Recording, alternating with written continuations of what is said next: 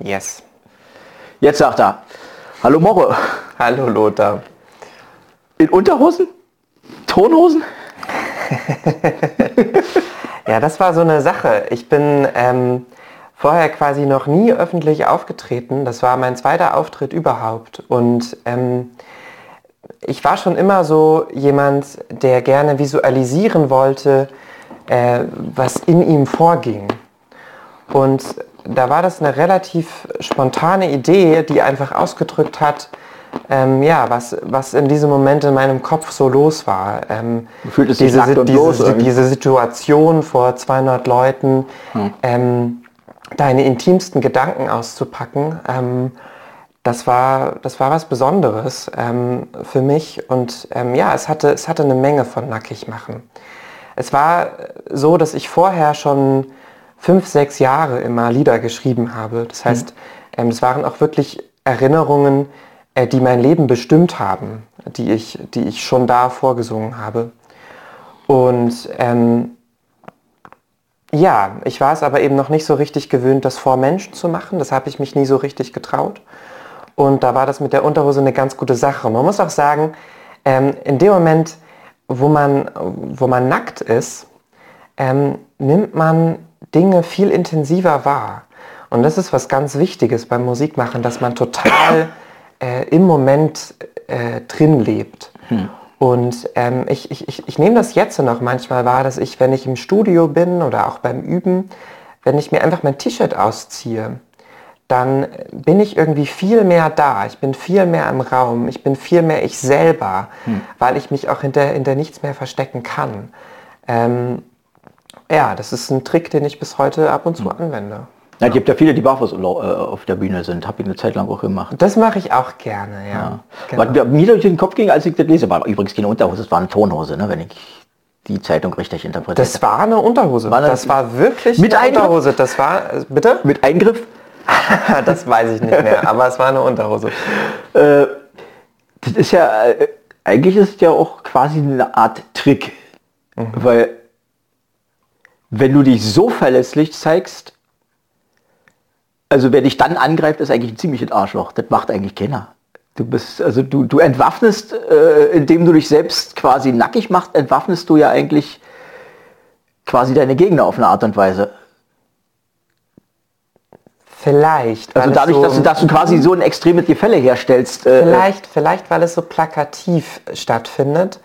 Ähm, du sagst, jemand, der, ähm, der mich in diesem Moment angreift, ist ein Arschloch. Ich glaube nicht, dass es stimmt. Ich glaube, jemand, der mich in diesem Moment angreift, ist jemand, der nicht gelernt hat, zu seinen eigenen Emotionen zu stehen. Oder eigentlich muss man sagen, der verlernt hat, zu seinen eigenen Emotionen zu stehen. Ähm, ich glaube, das ist so ein Phänomen, wenn dir dein Elternteil, deine Mutter, das erste Mal sagt, heul nicht, dann ist es eigentlich schon zu spät. In diesem Moment ähm, verändert sich etwas in einem Menschen. In diesem Moment ähm, nimmt er wahr, okay, ähm, es ist nicht alles gut, was ich in mir drin spüre.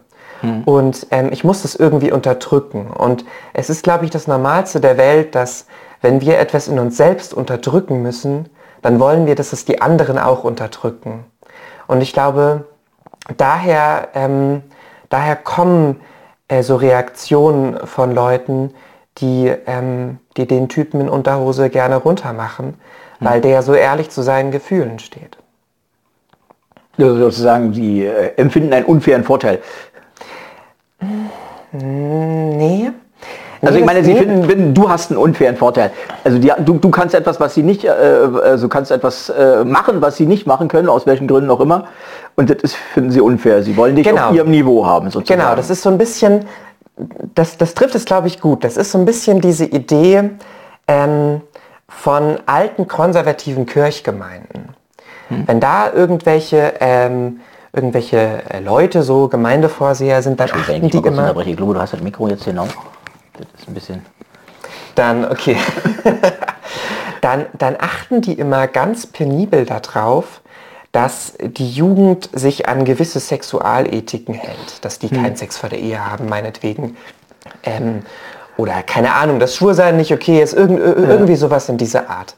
Und das liegt daran, dass diese konservativen alten Menschen selbst so aufgezogen wurden, dass sie nie zu ihrer eigenen Sexualität stehen konnten, dass sie nie hm. genau das ausleben durften in ihrem Leben, hm. was sie wirklich ausleben wollten. Und deswegen verbieten sie es den anderen Menschen auch. Das ist das gleiche Prinzip wie mit dem zu den Gefühlen stehen. In dem Moment, wo ich das selber nicht kann, das ist, das, hm. ist, das ist keine schlechte Eigenschaft von mir oder so, sondern das ist eine Erfahrung, die ich gemacht habe in meinem Leben. In dem Moment, wo ich diese Erfahrung mache, möchte ich, dass die anderen die Erfahrung auch machen. Einfach weil ich das als fair empfinde. Mhm. Das Prinzip kann ich irgendwie so verstehen, aber weil ich dir widersprechen möchte, äh, was, was, was äh, äh, die Kirchen angeht. Also, also in meiner Erfahrung nach äh, Jugendfahrten genau dafür da. Sprichst du aus Erfahrung? Äh, nicht aus, äh, ja doch auch. Ähm. Aber und, und das andere ist, dass das Etablieren von, von einer Sexualmoral ja jetzt nichts prinzipiell Schlechtes ist. Das ist ja äh, die Idee, dass, dass, dass du äh, äh durch Sexualität ja eben äh, äh, auch Verbindlichkeiten schaffst. Kinder kriegen, äh, ähm, mhm. die irgendwie für den abgesichert werden müssen. Mhm. Das Kind braucht Eltern, und zwar beide, mhm. sowohl in finanzieller als auch in psychischer Hinsicht. Mhm. Also das, das, hat ja einen Hintergrund, dass wir diese, diese äh, Sachen machen. Das ist jetzt nur eine Frage, wie, wie man umsetzt und wie man möglicherweise trotzdem, also es braucht einen Freiraum. Mhm. Das sehe ich, das sehe ich genauso wie du. Ich kann mir auch vorstellen, dass es eben ein bisschen falsch rübergekommen ist. Natürlich ist Moral an sich immer etwas Positives. Auch Sexualmoral mhm. ist, ist etwas Positives und wir brauchen Regeln. Und du hast völlig recht. Ein Kind braucht Mutter und Vater. Ähm, und äh, mit, mit jedem Schlafen tut, tut einem auch selber einfach nicht gut. Ähm, und trotzdem gibt es einen Unterschied, ähm, ob ich etwas mache, weil die Regel das vorschreibt, weil das jeder genauso zu handhaben hat, hm. oder ob ich meine eigenen Entscheidungen treffe, ob ich abwägen darf, ähm, ja. wie viel tut mir gut, wie viel tut mir nicht mehr gut. Ob die Regel ganz klar ist, du darfst keinen Sex vor der Ehe haben oder ob mhm. die Regel ist, wir brauchen irgendeine Verbindlichkeit, ähm, wenn ja. wir Sexualität ausüben. Hm. Die Frage, wie weit wir, also ist ja jetzt die Frage eigentlich äh, zwischen Inhalt und Form. Also der Inhalt ist die Idee, weshalb wir das machen, sage ich jetzt mal, und die Form ist das, das was nicht machen in bestimmten Situationen irgendwie einfach. Mhm. Wie weit, äh, Moment, jetzt habe ich den Faden verloren. Äh, nee, wie weit wir genau, wie, wie weit wir über die Form äh, möglicherweise den Inhalt trainieren, wenn wir ihn noch gar nicht erfassen können. Verstehst du, was ich meine? Aha, mhm. das, kann ich, das kann ich auch gut verstehen. Ähm, ich will auch nicht sagen, dass so eine, dass so eine klaren Regeln uns nicht irgendwie in die richtige Richtung leiten. Das ist so ein bisschen mhm. das, was du, was du gerade sagen möchtest, glaube ich. Ähm, ich denke aber, dass es einfach ein Phänomen ist, dass Menschen Dinge selber erleben müssen, hm. um glücklich damit zu werden. Ja. In dem Moment, wo mir mein Elternteil verbietet, etwas zu tun, möchte ich es noch viel mehr. Und in dem Moment, wo mir eine Institution ähm, vorschreibt, wie ich meine Sexualität auszuleben habe, bin ich einfach nicht glücklich mit, mit dem, was hm. ich machen darf. Wenn ich mich dazu entschließe, in meinem Leben nur mit einer Person zu schlafen, zum Beispiel keinen Sex vor der Ehe zu haben, hm. dann ist das etwas, was mich sehr glücklich macht. Aber in dem Moment, wo eine Institution von oben sagt, du musst, ist es nicht mehr meine Entscheidung hm. und ich kann das selber nicht mehr gut finden. Ja, also das ist natürlich ein Konflikt, das, äh, sozusagen Menschen zu vermitteln, die, die eigentlich den Moment eher leben was in der Jugend ja so ist, mhm, mh. eine Perspektive irgendwie äh, äh, zu vermitteln. Mhm. Ja, ja, ja, das stimmt. Ähm, klar, wenn man, wenn, man, wenn man im Moment lebt, wenn man in seiner Jugend ist, dann äh, kann, man, kann man Dinge noch nicht so richtig abschätzen. Ich würde sagen, ich denke, ich, dann kommen wir mal wieder dahin, dass es meistens um eine Balance geht zwischen allem. Mhm. Mhm. Dass ja. das weder das eine, also diese weder das eine noch das andere falsch ist. Also, also sowieso vieles ist dann auch noch kontextabhängig, äh, abhängig in welchem Zusammenhang und so weiter. Und ich glaube, heute ist, also zumindest in Kirchen, glaube ich, meistens heißt es auch so, dass das relativ frei und ähm, irgendwie bei den Mormonen ist es glaube ich anders. Kann man Würdest du Begegnung mit denen und das war ziemlich eindeutig. Die sind da eher streng. Würdest du sagen, dass du jemand bist, der im Moment lebt? Auf eine gewisse Art und Weise ja. Aber im Moment und in der Zukunft. Ich lebe selten in der Vergangenheit. Das ist stark. Hast du dir das antrainiert oder war das schon immer so? Kann ich nicht sagen. Weiß ich nicht. Ist mir bloß irgendwann mal so aufgefallen, dass also das, Also was das, gestern war nicht, also ist jetzt nicht egal oder so, aber das ist nicht das Entscheidende, sondern also das, wie weiter. das bedeutet zum Beispiel, dass du einer alten Liebe nicht mehr hinterher trauerst? Doch, das schon. Weil das ist ja Definitiv. voll in der Vergangenheit. Ja, ja, das ist oder? voll in der Vergangenheit. Aber ja, so absolut ist es nicht. Das ist halt eher eine Tendenz irgendwie, in welchen, in welche, also ich gucke nach vorne. Schon. Würdest, Definitiv. würdest du sagen, dass du vom Gefühl her ähm, nochmal an das Gefühl herankommen könntest in der Zukunft von einer alten Liebe? Nee. Glaube ich nicht.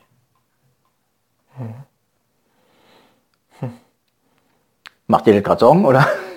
Nee, ich bin, dich nur interessiert. Du, ich bin, äh, genau, ich bin, ich bin so jung, mir macht das, mir macht, mir macht das, glaube ich, noch keine Sorgen. Ähm, ich habe mich nur, also ich fand, ich fand den Satz von dir einfach total stark, dass du sagst, ich lebe ähm, in der Gegenwart und in der Zukunft und ich nehme einfach ähm, an mir selber wahr, dass das Thema, was mich am meisten davon abhält, in der Gegenwart und Zukunft zu leben, so ein Liebesding ist, dass man Ja. immer denkt, so wird es nie wieder sein. Ähm, und deswegen ähm, hätte ich jetzt fast gedacht, äh, du hast da vielleicht einen Tipp für mich und alle anderen da draußen, wie man Nee. mit Liebeskummer Nee. umgeht.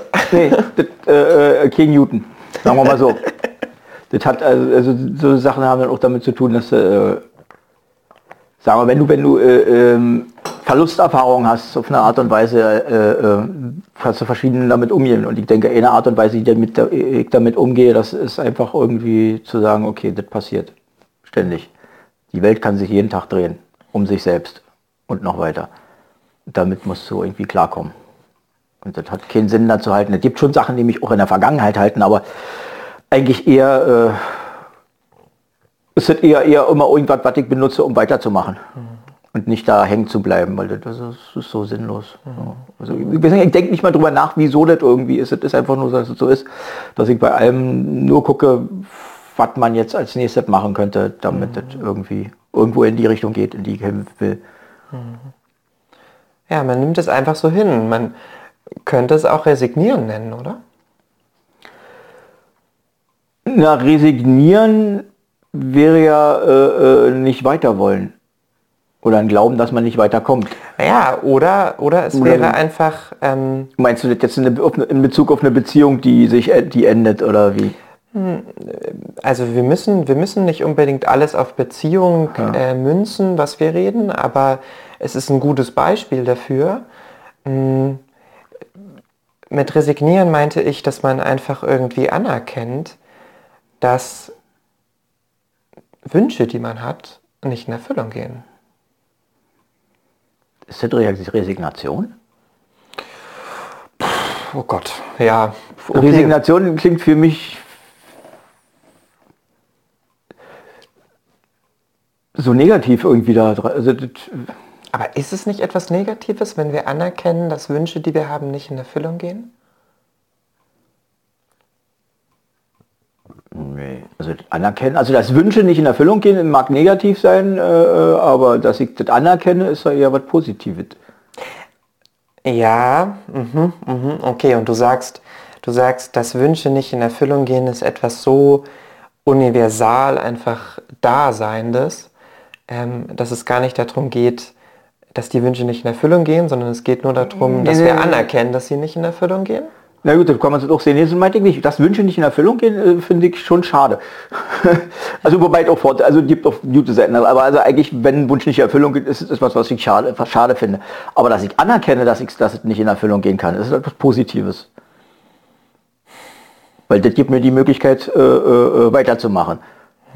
Wenn ich es nicht anerkenne, äh, äh, werde ich an der Stelle immer weiter äh, agieren und äh, äh, wenn es ein Wunsch ist, der nicht in Erfüllung geht. Das ist ja auch wieder, du musst auch wieder eine Balance finden zwischen, zwischen mhm. dem, mhm. gebe ich jetzt auf, mhm. also resigniere ich, mhm. oder, oder, oder, oder arbeite ich weiter daran, weil das ist ja so gerade, als wenn wir jetzt mal kurz wieder auf Musik kommen, ist das ja, du musst ja arbeiten. Und du musst dich da teilweise auch überwinden und, und, und Grenzen anerkennen und äh, äh aber sie auch wieder ja. ignorieren, um weiterzukommen. Mhm. Und das, das ist dann tatsächlich auch ein täglicher Kampf, den du da machen musst mit deinen Wünschen, deinen Vorstellungen und das irgendwie hinzukriegen und zu sagen, irgendwie, das hat keinen Sinn, das hat jetzt keinen Sinn, hm, das hat wahrscheinlich nie Sinn und äh, woran arbeite ich und mit welcher Energie und so, das sind ja Entscheidungen, die du ständig treffen musst. Ja, und ich mit meinen 25 Jahren glaube, dass ähm, es glücklich macht, wenn man sowohl anerkennt, dass gewisse Träume, die man hat, nicht in Erfüllung gehen, wie zum Beispiel der Traum vom großen Musiker werden, den wahrscheinlich jeder Musiker irgendwann mal hatte. Ähm, aber eben sich auch immer wieder zuzugestehen, diesen Traum zu träumen. Hm. Ich wollte gerade sagen, das ist, ja, ist ja ein Traum. Das ist ja auch, äh, also eigentlich musst du anerkennen, dass es ein Traum ist. Nicht, dass er nicht in Erfüllung geht, sondern dass es ein Traum ist. Ja, genau, das muss ich in einer Weise anerkennen. Aber ich glaube, in dem Moment, wo mich diese Anerkennung dazu zwingt, dass ich den Traum nicht mehr träumen darf, hm. bin ich in einem Zustand, den ich Resignation nennen würde. Ich glaube mhm. einfach, also oder ich, oder ich nehme an mir selber einfach wahr, wie glücklich es mich macht, wenn ich in so eine ähm, in so eine Träumerei komme. Ich habe das ganz oft beim Laufen gehen. Ich gehe sehr gerne laufen, über ähm, anderthalb Stunden oft, also mhm. richtig lange, ähm, mit Musik auf den Ohren und ähm, male mir da oft irgendwie was Schönes aus. So in den ersten zehn Minuten, die brauche ich, um da irgendwie reinzukommen. Und dann begleiten mich diese, diese positiven Gedanken über die gesamte Laufrunde. Mhm. Und auch wenn diese positiven Gedanken nie in Erfüllung gehen werden, ich denke mir da irgendwas aus, was ich mir mhm. wirklich wünsche, was aber nie in Erfüllung gehen wird ähm, macht mich das total glücklich, für eine Stunde ähm, in, in dieser Idee zu leben. Mhm. Und ich glaube wirklich, dass es Menschen in einer Weise sehr erwachsen, aber eben auch in einer Weise sehr unglücklich macht, ähm, wenn sie sich solche Momente des naiven Träumens verbieten. Hm. Das ist sicher so. Hm. Ich frage mich bloß manchmal, ob, man, ob viele Menschen nicht äh, ähm, den, den Schritt zu weit machen und in dieser Traumwelt leben. Auf eine Art und Weise. Also ja nicht mal, und erschreckenderweise oft nicht mal in Traumwelten, die äh, positiv sind, sondern in Negativ-Traumwelten. Also in, in, in, in, sich, sich in, in Bedrohungsszenarien hineinträumen, die äh, völlig irreal sind. Hm, in Albtraumwelten. Mhm. Ja. Ja, ich glaube, da sind wir dann ganz schnell beim Thema Depressionen und ähm, diese, diese, dieser allgemeine Pessimismus, der, der ähm, in unserer Gesellschaft herrscht. Ich habe jetzt mit einem guten Freund mal... Ähm, du nimmst den üblich, wenn ich hin und wieder gucke, aber ich will mal gucken, ja, ob Chat ja. oder sonst da wie ja, irgendwie, aber ja, da ist alles ruhig.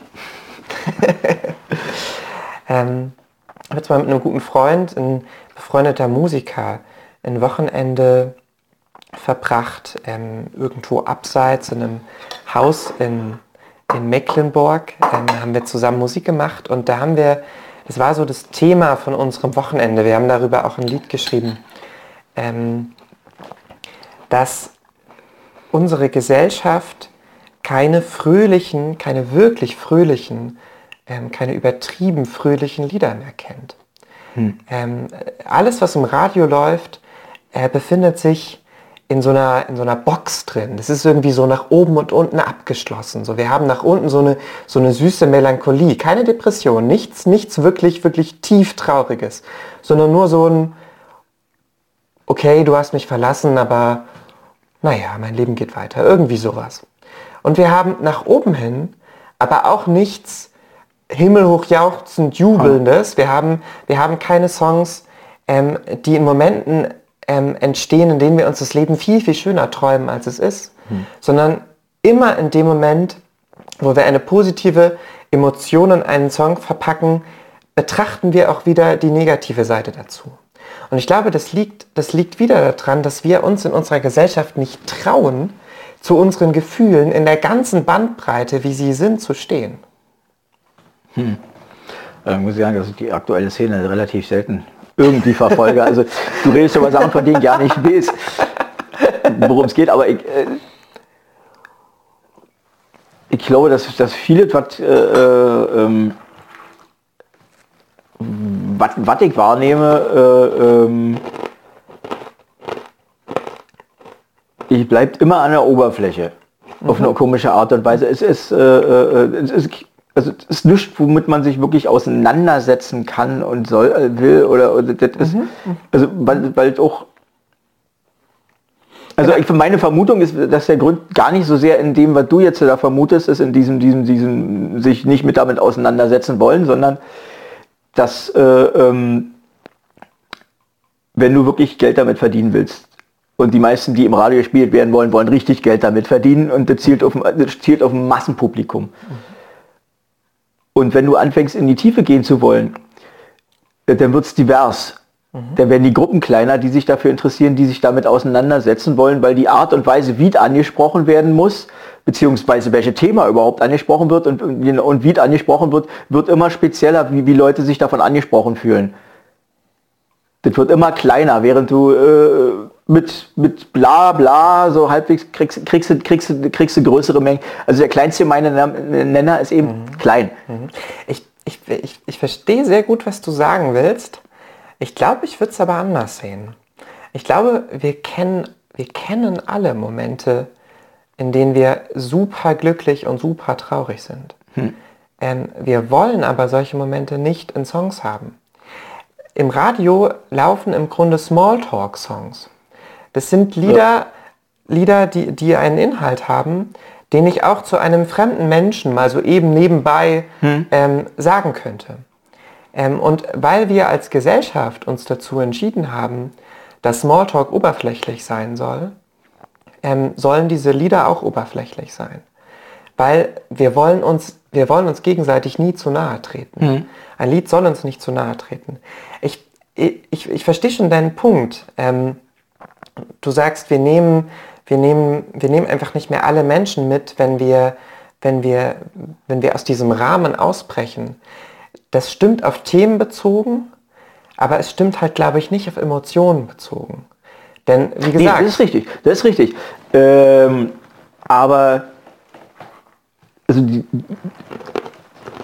da, also auf die Emotionen bezogen stimmt das. Aber wie du diese Emotionen bei Menschen auslöst und wie du sie ansprichst und wie du, wie du sie, äh, äh, äh wie soll man sagen, moderierst in deinem Lied, ja, äh, kann man sagen. Äh, ist ja, äh, ist, ist, ist schon ist spezieller, als wenn du das auf Smalltalk-Ebene machst.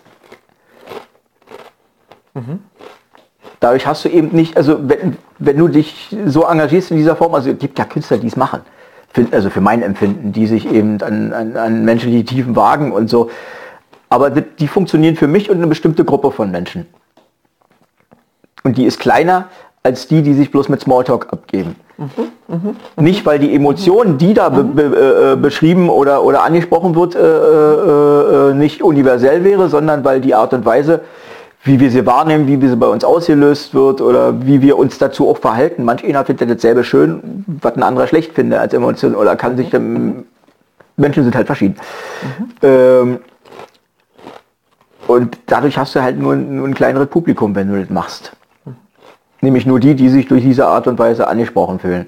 Mhm. Alle anderen stehen denen dann mit Schulterzucken gegenüber, sagen, ja, ist irgendwie hübsch, aber berührt mich nicht. Mhm. Und das ist dann tatsächlich genau das, was passiert. Es berührt sie nicht. Mhm. Ja, ja, sehe ich das ganz ist, genauso. Das ja, stimmt. Ja. Aber äh, ja, ich finde es schlecht, dass wir so eine, so eine extreme Massenkultur haben. Das ist, äh, äh das ist also, eine heimliche Hoffnung von diesem Corona-Scheiß ist ja, dass wir hinterher nur noch kleine Clubs haben. Dass die großen Läden alle dicht machen müssen, das ja nicht mehr stattfindet. Dass wir quasi aus gesundheitlichen Gründen Vielfalt haben. Mhm. Ich glaube nicht, dass genau das passieren das Gegenteil wird. Nein, genau das Gegenteil wird passieren. Die großen Clubs werden sich halten können und die kleinen werden pleite gehen. Ja, aber es ist ja schade, dass sich jetzt die, die, diese ganze Kultur so auf, auf bestimmte, auf so eine bestimmte Bandbreite zurückstreibt. Also Mir fehlt die Vielfalt, aber du hast recht, das ist halt auch eine emotionale äh, Einschränkung, die da passiert. Also, Und es ist, es ist auch schade, dass sich Menschen dann, also durch diese, diese, diese Breite äh, äh, auch nicht mehr wagen, äh, äh, in ihrer Besonderheit äh, äh, äh, so wahrzunehmen in ihrem Musikgeschmack, weil sie müssen irgendwie, also irgendwie muss man, also wir kriegen ihr kennt doch, wenn Leute mir was vorstellen, irgendwie, dass sie erwarten, dass ich das toll finde. Ich finde das oft nicht toll. Ich finde das oft, oft ist es nicht schlecht, aber das ist eben, das ist eine Stadt mich berührt irgendwie und die Enttäuschung ist immer, immer un- unglaublich groß, äh, wenn ich das so versuche vorsichtig zu äußern, dass das äh, mir vorbei geht. Ich kann andererseits verstehen, weil wenn ich das umgedreht so mache, ist das ja genauso irgendwie, dass ich denke, oh, schade, dass ihm das nicht gefällt, weil ich finde das gerade so toll, weil mich das irgendwie so mitnimmt. Das ist spannend, dass du sagst, dass wir alle immer erwarten, dass wir dieselbe Musik irgendwie gut finden. Ähm, dass wir alle irgendwie gleich sein wollen. Ähm, denn im Grunde sagt man ja immer, dass wir eine Gesellschaft von Individualisten sind. Das ist, äh, so könnte man ja richtig unsere Zeit ähm, charakterisieren. Ähm, und ich glaube, der Punkt ist, dass wir uns alle danach sehen, irgendwie individuell zu sein, aus der Masse herauszustechen. Aber dieses Individuellsein, was wir meinen, das ist ein irgendwie von der Masse anerkanntes Individuellsein. Es geht nicht um, es geht nicht ums Anderssein, es gibt, geht um ums Erster, Erster und dergleichen zu sein. Ja, ja, ja. Das ja, ist also- also- das ist eine schöne Beschreibung. Mhm. Genau, genau, genau. Es geht darum, dass wir, dass wir, dass wir zu irgendeiner speziellen Gruppe dazugehören, zu der möglichst auch viele Leute dazugehören und dass wir in dieser Gruppe am besten noch irgendeine herausragende Stellung haben. Dann fühlen wir uns anders. Die Menschen, die wirklich anders sind, die gibt es ja. Auf Die schauen wir oft, oft einfach nur herab. Ja, also man, man kommt so ein bisschen an den Rand dabei. Also ich glaube, jetzt ähm, ja auch mit dem äh, Rezzi, den die letzten Tag da irgendwie auch, wir haben hinterher eigentlich fast noch mehr geredet als im ähm, ähm, Talk und so weiter, wo uns, weil wir beide irgendwie, also ja, so ein bisschen außerhalb leben, so für uns irgendwie. Also nicht ohne, nicht ohne, nicht ohne, ohne, ohne, ohne äh, ähm, Rückhalt, aber also, wir, wir, also mir ist einfach aufgefallen, dass wir in vielen Dingen einen gleichen Standpunkt haben, der aber unglaublich verschieden ist zu, zu, zu, zu oft zu dem, was uns sonst so als äh, äh, Standpunkt äh, äh, umgibt. Und das hat einfach dazu, dass wir A, so sind, dass wir für uns sein können und damit auch umgehen können, dass wir entgegen dem stehen, was, die, was, was der Rest äh, von uns sagt. Aber eben dadurch, dass wir alleine stehen, können wir uns auch leisten. Was würdest du sagen, was dich besonders macht? Was, wodurch definierst du dich? Wodurch definiere ich mich? Ach du lieber Schreck.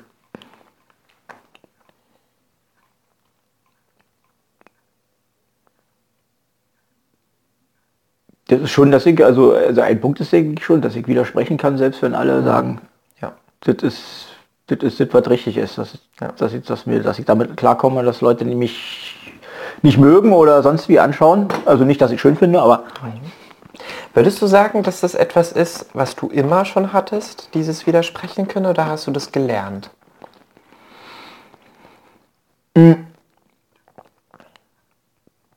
Kann ich nicht sagen. Also ähm, ich stehe äh, grundsätzlich irgendwie ein bisschen äh, äh, außerhalb durch eine Behinderung. Die, ich bin Bluter. Okay. Und das, äh, ähm, im Alter äh, spielt es keine Rolle mehr und mit der Medizin heute sowieso kaum noch. Aber als Kindheit, in der Kindheit, wo die Medizin lange nicht so weit war, musst du natürlich vorsichtig sein und wirst du natürlich so äh, äh, auch eingeführt in Kindergruppen und das, ist, das, das gibt dir schon mal eine ganz andere Situation. Du stehst da irgendwie so ein bisschen für dich und du hast natürlich auch Angst, dich in bestimmten Situationen zu äußern oder so weiter. Und du musst dann einfach einen Weg finden, damit umzugehen. Und ich glaube, dass das schon eine wesentliche Rolle gespielt hat, dass ich, dass ich, dass das äh, so für mich funktioniert, dass ich nicht Mitglied einer Gruppe sein muss oder Mitglied einer Gruppe sein kann und trotzdem gegen sie stehen in bestimmten Punkten. Also mache ich auch nicht ständig unter Spaß. Doch manchmal auch aus Spaß. ja, aber ist jetzt kein Bedürfnis so zu sein. Aber das ist, steht halt zur Verfügung. Das ist schon praktisch. Aber andererseits, also mindestens meine Mutter war genauso. Also kann das nicht bloß der Grund sein. Krass, wie uns, wie, wie uns sogar in sowas unsere Eltern so sehr prägen. Wir versuchen das immer hm. abzulegen, aber es klappt nicht. Und das ist doch nicht der Teil, den ich ablegen würde. Was ist der Teil, den du ablegen würdest? Da müsste ich auch lange überlegen. Echt, ja? Ja, fällt mir jetzt so, so, so ah. pauschal nicht an. Das klingt ja wirklich nach einem richtig... Also diese, diese, äh, äh, so ein bisschen diese, also was, was, was genervt hat irgendwie, war mal diese, diese, diese, diese, sich in eine Opferrolle dann auch hinein irgendwie begeben wollen. Mhm. Das ist was, gegen was ich mich immer wehren, wehren muss. Mhm. Das, was, äh, also zumindest meine Mutter sehr stark dann gerade so am Ende gemacht hat, irgendwie sich als Opfer von bestimmten Umständen zu sehen okay. und jetzt ins Detail zu gehen. Mhm. Ähm, wo ich sage, das ist ja, das ist was, was ich auch habe, das, das, damit muss ich irgendwie meinen Frieden machen. Mhm. Mhm. Ja. Hast du so eine Sachen? Die ich anders machen würde als meine Eltern, meinst mhm. du? Also na, wo du dich, wo du, wo du denkst, dass du dich dagegen wehren musst, so zu werden. Mhm. Ähm, ich habe mich immer dagegen gewehrt, äh, ein zu irgendwie logisch und zielorientierter Mensch zu werden. Ich glaube, da ist eine Menge in mir angelegt. Also ich studiere ja auch Mathe mhm. ähm, und mache das, mach das sehr gerne. Das gehört schon ein Stück weit zu mir. Aber ähm, so diese Idee, dass alles, was zählt, ähm, Wissenschaft ist, dass alles, was zählt, ein Vorankommen im Leben ist, das ist etwas, was einfach äh, den Werten, die ich gut finde, total widerspricht. Ähm, diese, ja, diese, das ist auch so ein, so, so ein Thema unserer Gesellschaft. Wir wollen, wir wollen alle irgendetwas erreichen. Wir müssen der hm. Beste sein. Ähm, und ich würde schon sagen, dass es etwas ist, was in mir als Kind erstmal relativ stark ausgeprägt war, woher auch immer das nun kam. Ich war immer irgendwie ähm, vorne dabei, wenn es darum ging, irgendwelche Wettbewerbe zu gewinnen. Ich fand mhm. das immer ganz toll. Ich wollte immer gewinnen. Ja. Ähm, ich hatte auch irgendwie ganz früh den Traum. Aber da muss ich enttäuschen, das wollen fast alle. Ja, ja, aber... Es gibt, es gibt, bloß, es gibt bloß einen wesentlichen Unterschied. Es gibt die, die gewinnen wollen. Also gibt die, die auf Siegertreppchen wollen und es gibt die, die gewinnen wollen. Wenn du den Unterschied verstehst. Mhm. Genau, und ich glaube, ich war als Kind durchaus jemand, der auf Siegertreppchen wollte. Ach, du wolltest nicht gewinnen? Also ich hätte jetzt gedacht, wollte, letzteres. Natürlich nicht. Also, die, also mit dem, also ich meine, um jetzt also mit auf Siegertreppchen wollen, meine ich, die Leute, die wollen die Pokalen, die wollen die schönen Leute, die wollen den Applaus. Ähm, und es gibt Leute, die wollen tatsächlich der Erste sein. Und ich glaube, da hat eigentlich dich Jesus verstanden, dass du eigentlich schon eher so einer bist, der der Erste sein will, der auch geschafft haben will, der nicht bloß da, da angekommen, also nicht bloß den Applaus kriegen will, sondern er will auch so gut gewesen sein, dass er den Applaus verdient hat. Ja, also ich glaube, gerade bin ich vor allem jemand, der immer wieder sagt, äh, dass Gewinnen irgendwie nicht alles ist, mhm. äh, sondern ähm, dass man oft sogar glücklicher ist, wenn man nicht gewinnt. Ähm, und vielleicht wollte ich damals beides, ähm, sowohl auf Siegertreppchen als auch Gewinn an sich. Gewinn an sich ist ja auch erstmal, finde ich, was sehr Positives, mhm. das zu wollen. Ähm, aber ich, genau, ich glaube, ich glaube, ich wollte damals schon, schon auch sehr stark auf Siegertreppchen und ähm, das würde ich heute nie wieder wollen. Ähm, irgendwie so einen ganz tollen Job haben, ein Top-Manager sein oder so. Das waren richtig Träume, die ich damals hatte. Ähm, und das finde ich heute richtig unsympathisch. Hm. Ja. ja, ich glaube, das ist irgendwie so ein, so ein Ding. Ich glaube, eine, eine, eine, andere Sache, äh, die, ich, die ich ablegen wollte nach meiner Kindheit oder wann auch immer, war so eine gewisse Arroganz. Ähm, ich bin von der siebten zur achten Klasse umgezogen und äh, war in der Stadt, wo ich, wo ich davor gewohnt habe, in Göttingen, war ich auf so einer Mathe-Schule. Mhm. Da ging es äh, äh, da ging es auch irgendwie gefühlt um nichts anderes als um Noten und um, um Naturwissenschaften und Mathematik. Ähm, und ich lebte total in diesem Wertesystem. Es geht nur darum, wie gut kannst du rechnen irgendwie. Und dann bin ich umgezogen und bin auf eine ähm, völlig normale Schule gekommen, mit normalen Leuten, mit, ähm, mit, mit, ja, Leuten, die, die vielleicht sogar besonders sozial eingestellt, war, eingestellt waren, würde mhm. ich heute sagen. Und ich bin der Meinung, dass ich in den letzten fünf Schuljahren, von der 8. bis zur 12. Klasse, die ich hatte, ähm, viel, viel mehr gelernt habe als davor. Obwohl ich fachlich mich nicht so sehr weiterentwickelt habe, aber ähm, ich habe gelernt, worum es, worum es wirklich geht, dass man irgendwie zusammen ist, dass man, dass man aufeinander aufpasst. Ähm, ja, und dieses auf Noten fixiert sein, ähm, was ich davor kannte, ging oft einher mit so einer latenten Arroganz, weil man immer auf die anderen, die das nicht so toll geschafft mhm. haben, irgendwie runtergeschaut hat. Und da habe ich richtig, ähm, da habe ich richtig lange dran gearbeitet ähm, und ich, ich, hoffe und denke eigentlich auch endgültig geschafft, dass Arroganz in meinem Leben keine Rolle mehr spielen soll. Hm. Finde ich toll. Ich bin arrogant. Ist mir in gewisser Weise sehr sympathisch.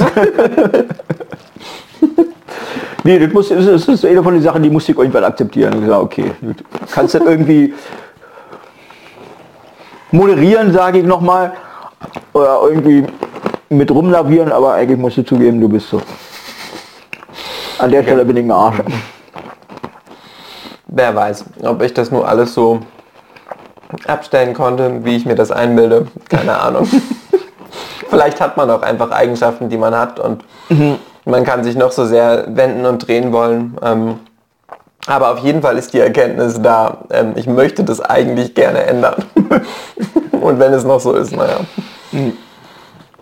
Das wird im Alter komischerweise auch äh, extremer. Mhm. Diese verschiedenen Sachen. Aber das äh, ist, glaube ich, auch quasi Stand der Forschung, dass so die Unterschiede zwischen den Menschen, die genetisch irgendwo angelegt sind, tatsächlich auch äh, noch stärker, noch deutlicher werden im Alter. Mhm dass sich das weiter auseinander dividiert. Meine Mutter sagt, äh, kurz, vor dem, kurz vor dem Tod von Menschen, also da reden wir jetzt natürlich nochmal von einem anderen Alter, hm. aber kurz vor... Corona. Oh.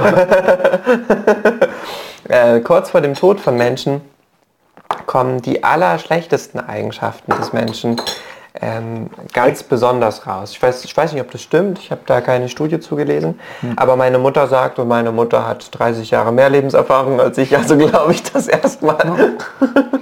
Hm. Hm. Aber du hast auch ähm, eine Menge mehr Lebenserfahrung als ich, also kannst du auch gerne was dazu sagen. Also ich kann nicht, also schwer zu sagen, also denn Also meine Mutter ist letztes Jahr gestorben, deshalb denke ich jetzt sogar nach irgendwie. Aber da war sie halt ein großer Mensch. Kann ja auch sein. Das ist schön. Ja. Ja, ja ich, ich, ich finde ja auch, dass die, die Aussage, die klingt so absolut, dass sie ja eigentlich falsch sein muss. Ne? Stimmt, ja gut. äh, das ist ja absolute Aussagen, ja. ja. Das ist immer Quatsch. Ja, ja. Tod allen Fanatikern. Stand irgendwo mal an irgendeiner Hauswand. Driftet einfach.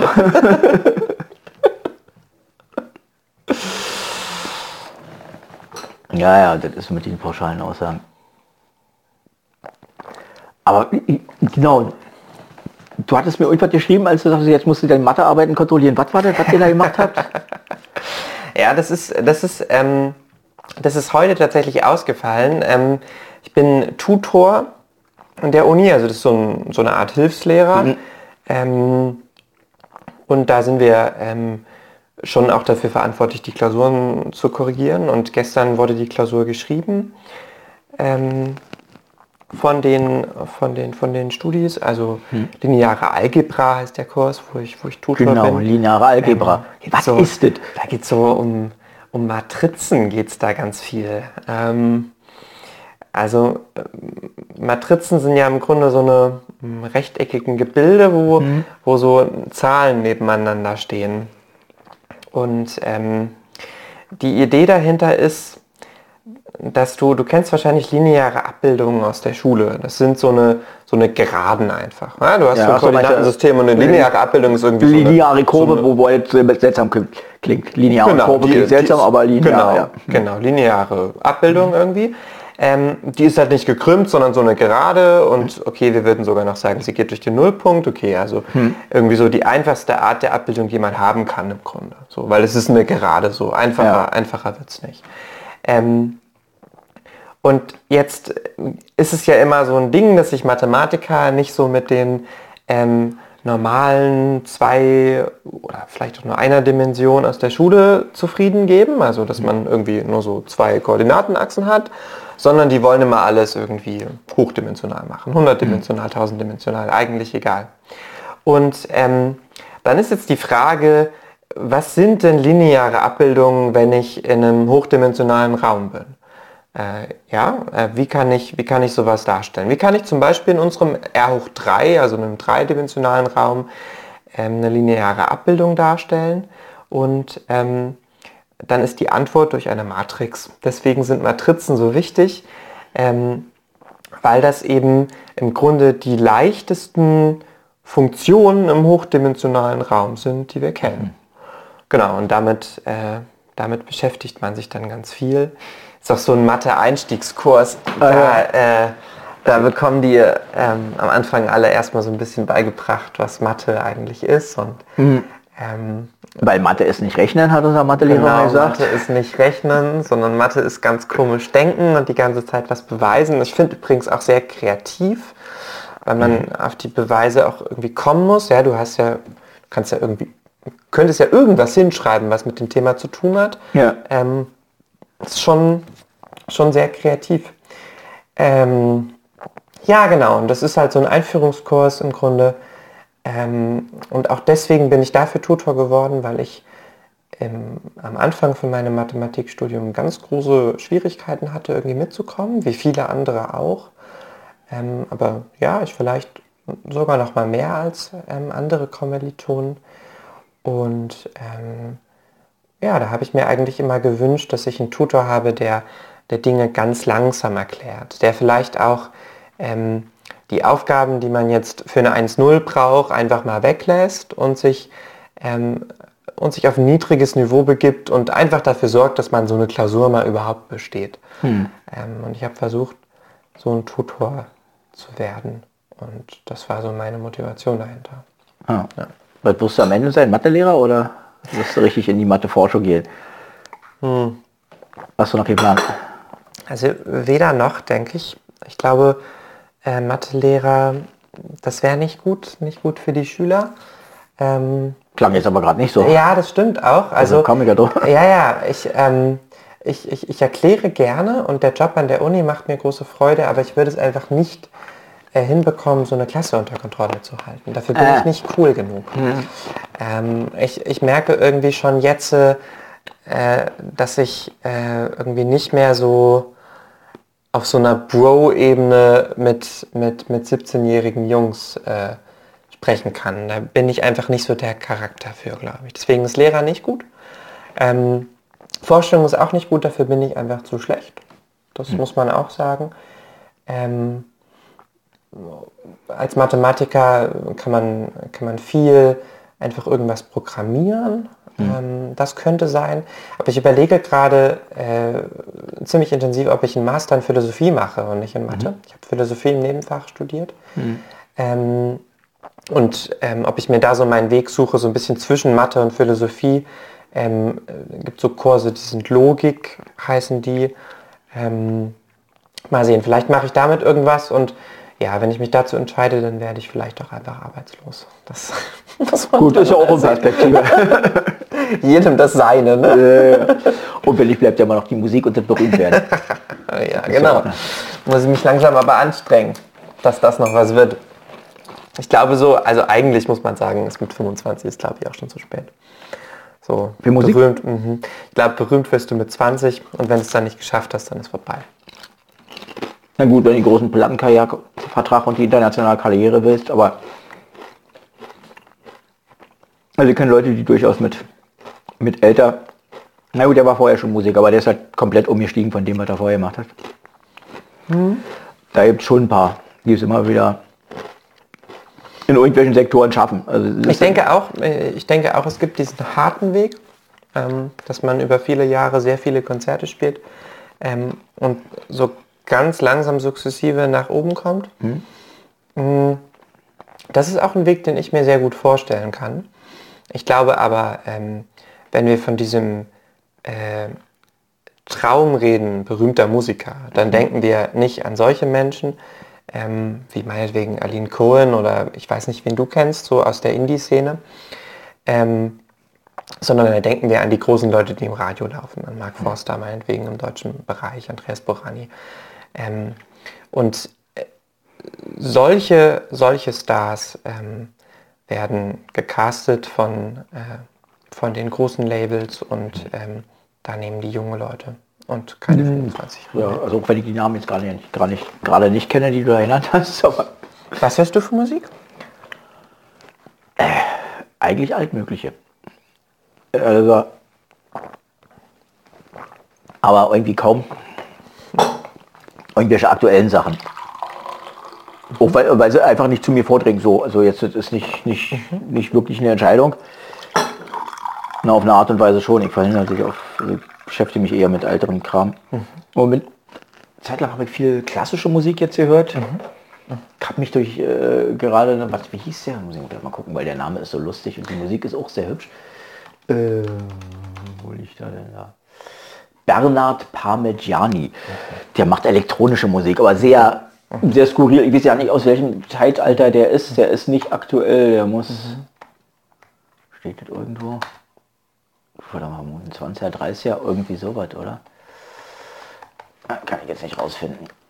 Wir haben übrigens einen YouTube-Kommentar, sehe ich. Ich kann ihn noch nicht lesen von hier. Ah, ach, Bernhard Blumenthal. Hallo, grüße Bernhard. Selbstkritik ist der Weg zur Besserung, nicht das Ich zählt, sondern das Wir, sagt er. Das ist, der war mal Techniker im, im Zimmer 16 eine Zeit lang. Ah, okay. Ja. Ja, da kann man so stehen lassen einfach. Genau, widerspricht glaube ich niemand im Raum. Nö. so, so. Oh. Ja, Bernhard Parmigiani, wie gesagt, Olivier, Olivier, Olivier, Olivier, Olivier, Messiaen, habe ich auch gerade viel gehört. Und natürlich immer wieder Richard Thompson. Das finde ich schon einen der großartigsten Liedermacher. Aber dann bin ich nochmal wieder, auf, es sind so ein paar Leute, die, auf die stoße ich immer wieder so im Laufe der Jahre. Und John Prine ist auch einer. Mhm. Das ist so ein, der kommt aus der, ähm, ja, irgendwie ist es Country Music, aber er ist eher so Hippie-Country, so. Mhm. Also nicht so die ganz harte äh, Texas-Linie, sondern mhm. äh, irgendwie mhm. so ein bisschen. Wie bin ich auf den wieder gestoßen? Genau, ich hatte äh, einen alten Rockpalast mit Lee Clayton gehört. Und da war ein Gitarrist, weil der hatte so einen Sideman-Gitarrist, ihr Gitarrist. Philipp Donnell oder Donnelly, würde man Donnell ausgesprochen, obwohl Donnelly geschrieben, keine Ahnung. Und den fand ich ziemlich geil. Mhm. Und dann muss man gucken, wo der sonst noch mitgespielt hat oder ob er Solo mitgemacht äh, hat. Und dann bin ich nochmal auf John Prine gestoßen, weil er mit dem eine Zeit lang, also jahrelang zusammengearbeitet habe und da ein paar mhm. Live-Sessions mhm. mit dem. Mhm. Und dann habe ich mich mit dem wieder irgendwie, das ist ja so eine schöne äh, Zeile, wie war das? Äh, There's a hole in uh, Daddy's arm where all the money goes. Okay. das ist über einen äh, äh, ähm, Vietnam-Veteran, also über einen Kumpel von ihm, der mhm. aus Vietnam zurückkam und die sind halt relativ häufig äh, ins Drogenmilieu abgerutscht. Mhm. Mhm. Ich habe da am Wochenende einen Film drüber gesehen, über, äh, über Soldaten, die dann so eine äh, posttraumatische Belastungsstörung, nennt sich das, mhm. glaube ich, haben. Ähm, das das war beeindruckend, äh, weil das im Krieg jemand war, der, der ganz vorne dabei war. Der, das war ein Scharfschütze und der hat, der, der hat ganz viele, ganz viele Leute abgeknallt. Also genau das, was, mhm. man, was man da machen soll. Und der ist, der ist voll für seine Kameraden eingestanden und ja, war eben total anerkannt in der, in der Armee. Und dann kam er nach Hause und sollte sich plötzlich einfach um seine, um seine Kinder kümmern, so ein normales alltägliches Leben führen. Das hat er nicht geschafft. Der hat ähm, dann die ganze Zeit nur noch auf dem Sofa gesessen ähm, und ist, ist, ist einerseits die Gedanken nicht losgeworden, ähm, ja, die schlimmen, die schlimmen mhm. Erlebnisse, die er im Krieg hatte, aber eben andererseits auch fehlte ihm so eine Aufgabe. Hm. Ähm, das muss auch ein gigantischer Adrenalinkick sein. Mhm. Also, mhm. das ist ja das ist jetzt ein bisschen gewagt zu vergleichen, aber äh, ich kenne wenn ich so, äh, äh, wenn ich so eine Sachen mache wie, wie diesen, diesen Podcast oder wenn ich überhaupt auftrete oder sowas, du bist aufgeputscht hinterher irgendwie und willst eigentlich mehr davon und, und am liebsten gleich wieder diese, also, also gerade wenn man mal ein Wochenende tatsächlich unterwegs war, eine Tour hatte oder so, und du kommst dann nach Hause, selbst wenn man, so wie ich, eigentlich kein normales Leben in dem Sinne hat, äh, fehlt da auf einmal unglaublich was. Und wie, wie stark muss dieses Gefühl sein, wenn man äh, aus so einer äh, Situation zurückkommt? Ja, ja, genau. Das ist zwar irgendwie komisch, davon, davon zu sprechen, wenn wir über einen Soldat reden, aber ich glaube, es ist genau das. Wir brauchen irgendwas, wofür wir brennen, ähm, wofür sich unser Leben lohnt. Und mhm. wenn wir das nicht mehr haben, dann sind wir unglücklich. Ja. Ich kenne ich kenn das natürlich auch selber, dass diese, diese leichte Melancholie irgendwie, äh, die man hat, mhm. wenn, ähm, wenn, wenn ein Auftritt vorbei ist. Mhm. Klar. Ähm, wenn man dann irgendwann alleine in seinem Zimmer ist und den Abend zur Revue passieren lässt und äh, sich fragt, ja, was, was, was bleibt eigentlich? Warum, warum mache ich? Warum hm. mache ich das hier? Mhm. Ja. Wenn ich frage, also das auch, äh, ob du nicht auf eine seltsame Art und Weise auch sorgenfrei bist in solchen Momenten. Also, äh, mhm. also du machst, ist, klar, du sorgst dich um dein Leben als Soldat, mit Sicherheit. Aber äh, das ist, also du musst, also also die, die, die Sorge um die, dieses alltägliche äh, äh Essen haben, äh, äh, das lieb, läuft irgendwie auf einer anderen Schiene ab. Das, ja. Also, äh, äh ja. Ja, ja. ja, ja es, das ist, ist komisch, muss ein sehr seltsames Leben sein, wenn du so völlig, völlig, völlig raus aus allem bist. Und, Ich habe dazu ähm, Freud gelesen. Wenn man mit mir redet, dann hm. kommt man eigentlich gerade an Freud nicht vorbei. Das ist Aha. mein aktueller Lieblingsautor okay. irgendwie. Ähm, und der sagt zu dem Thema so ein bisschen, also der hat so eine, so eine sehr negative Weltansicht von sich erstmal. Der sagt, wir werden alle irgendwie sterben und ähm, hm. überhaupt bekommen ja, wir nie das. Ja, genau. überhaupt bekommen wir irgendwie nie das, was wir uns wünschen. Das war ja auch am Anfang von unserem Gespräch schon Thema. Ähm, so eine sehr pessimistische Weltansicht. Und er sagt, wir müssen uns im Grunde von diesem schrecklichen Leben die ganze Zeit irgendwie ablenken. Das ist ja das, was du, äh, was du im Grunde auch gesagt hast. So. Ähm, mhm. Und dafür brauchen wir irgendetwas, was stark genug ist. Und wenn man da jetzt nicht irgendwelche Psychopharmaka nehmen, nehmen möchte, gut, damit kennt sich Freud natürlich gut aus, ähm, dann muss es eben eine andere Emotion sein, die wir haben. Es kann irgendwie ganz gut sowas sein wie Glaube. Glaube kann dein Leben sehr, hm. sehr erfüllen. Dann hast du, dann hast du einen Sinn da drin. Hm. Ähm, es kann was sein wie Wissenschaft.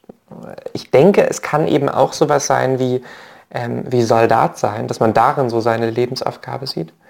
Ähm, das schreibt Freud nicht, das war jetzt mein Gedanke. Ähm, und Freud sagt, aber am besten sollte das eigentlich Liebe sein.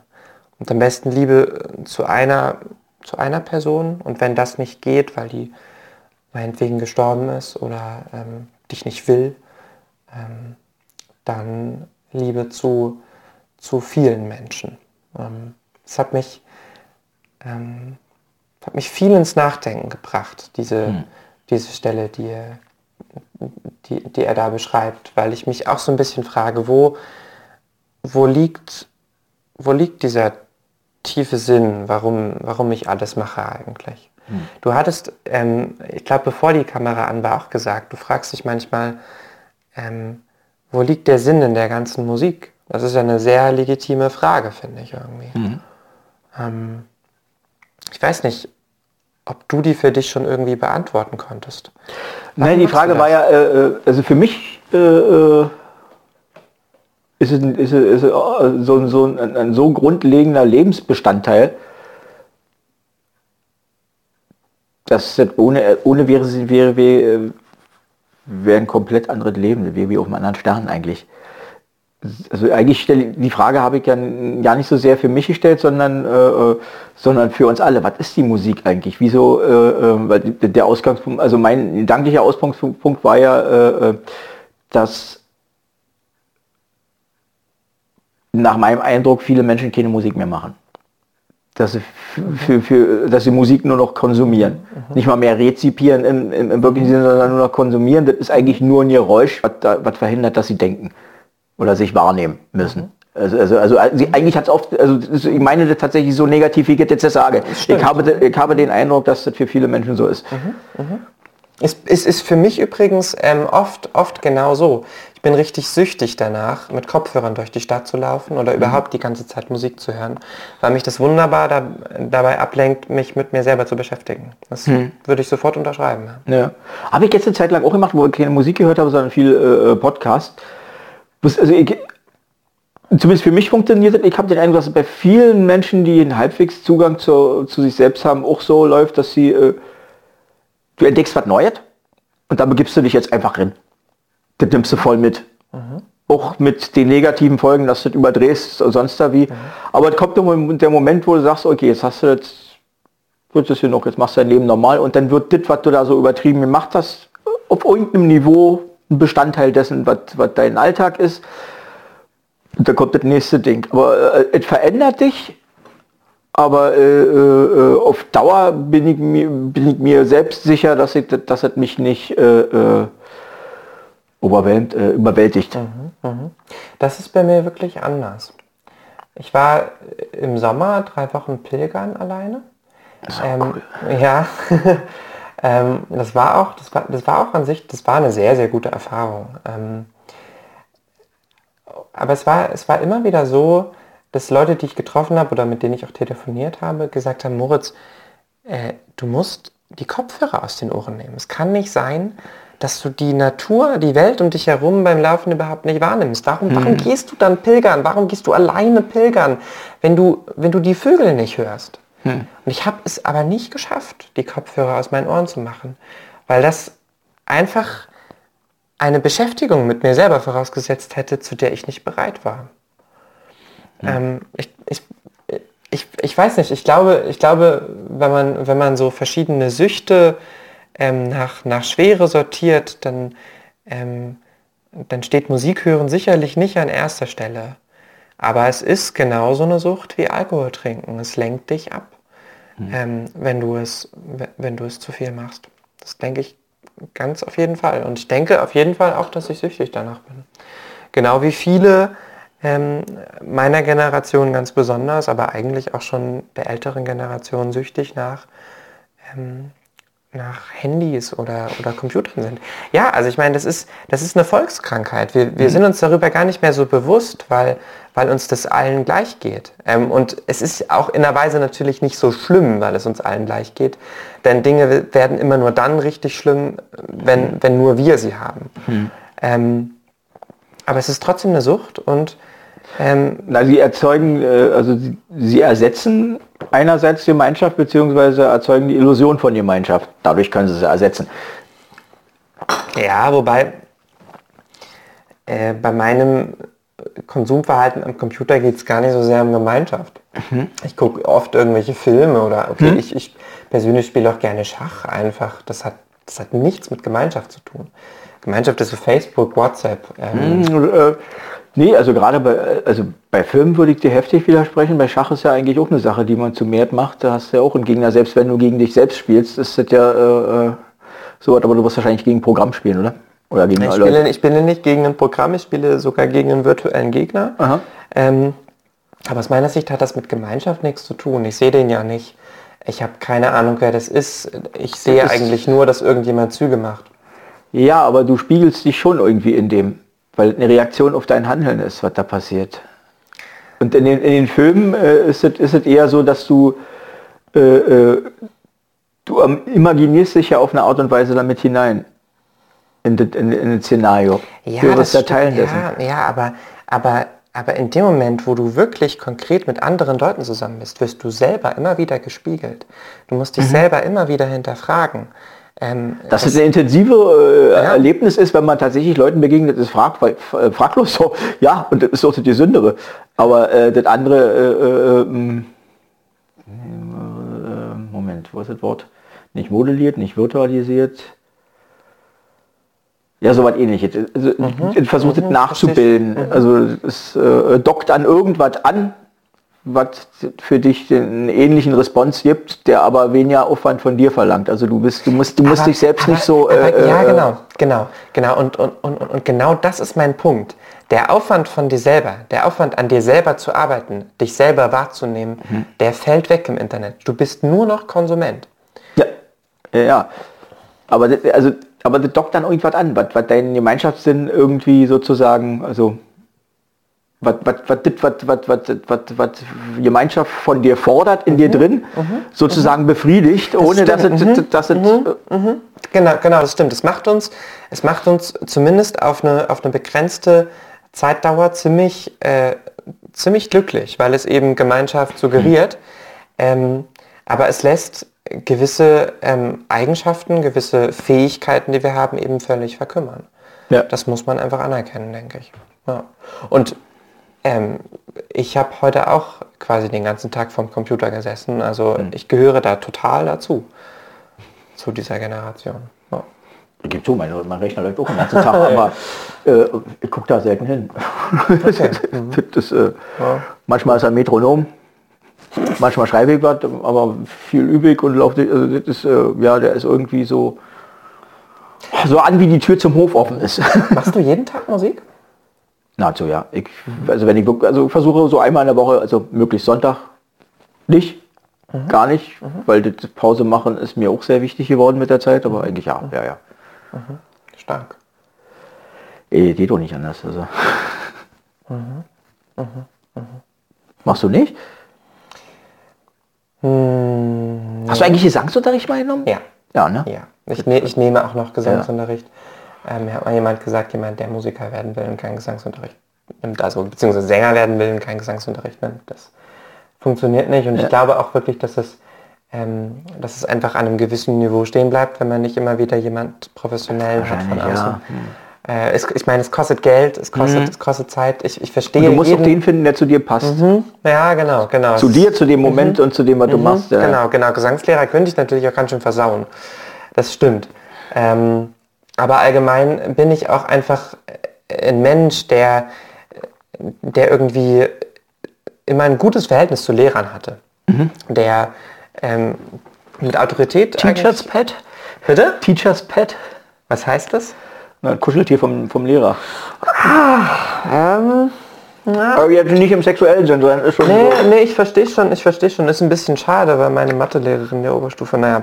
Aber das ist ein anderes Thema. Und ist auch halt ein Lied von äh, äh, Doris Oh Day. ja, ja, ja, na gut, dieses, ja. Das kenne ich natürlich. Ähm, ich glaube, ich glaube, ein bisschen so kann man das sagen. Mhm. Ich habe mir halt immer gerne Sachen, Sachen sagen lassen und habe und hab die irgendwie angenommen. Ähm, und das ist nicht unbedingt eine positive Eigenschaft, das sehe ich total ein. Aber ähm, andererseits, wenn es dann um sowas geht wie Gesangsunterricht oder so, ähm, hilft es schon ungemein, Ja. wenn, man, wenn man diesen Charakterzug an, an sich hat, weil man eben äh, von anderen Leuten wirklich eine Menge lernen kann und sich dadurch weiterentwickelt. Ja. Ja, also ich, ich, ich denke allgemein, Musik ist etwas ähm, wie alles andere, auch wenn man das nicht unbedingt studieren muss vielleicht, ähm, muss man das lernen. Und Ja. Lernen funktioniert oft, indem man sich Tricks von anderen holt, weil Hm. ähm, nur durchs Alleine machen ähm, gehen, gehen Dinge eben auch oft einfach langsamer voran. Das ist richtig, aber ähm, ohne dir jetzt so widersprechen zu wollen, auch wenn es halb so klingt, das Wichtige an Musik ist, dass man sie macht. Der, im, Im Grunde hatte ich diesen Gedanken auch schon im Kopf in dem Moment, als ich es gesagt habe. Da stimme ich dir natürlich total zu. Man braucht halt beides. Wie bei Ja. allen Sachen. Du musst, brauchst einen Lehrer und du musst es einfach auch ganz viel machen. Klar. Ja, ich will vor allem darauf hinaus, dass also, man muss ja nicht Musiker werden. Musik ist auch was für, für, für einen, wenn man nicht Musiker werden will. Musik ist ja irgendwas, was, was einem was bringt, einfach nur dadurch, dass man es macht. Das ist, äh, ja. Ich bin da im, ich bin da im Sommer auf eine ganz wunderbare Weise eigentlich hin zurückgekommen. Ähm, ich habe schon stark ähm, in den Jahren davor versucht, mich immer weiter zu verbessern, habe versucht, ähm, Musik auf einem möglichst professionellen Niveau zu machen und äh, vielleicht sogar auch manchmal ähm, Musik zu machen, die gefällt. Ähm, und dann hatte ich im Sommer so einen Moment, äh, wo es irgendwie nicht mehr so richtig weiterging bei mir. Also ich war, wäre jedenfalls nicht mehr dazu in der Lage gewesen, ein Lied zu schreiben oder überhaupt Musik zu machen. Ähm, das war auch die Zeit, wo ich dann pilgern gegangen bin, weil es irgendwie, weil ich, weil ich da irgendwie rauskommen musste.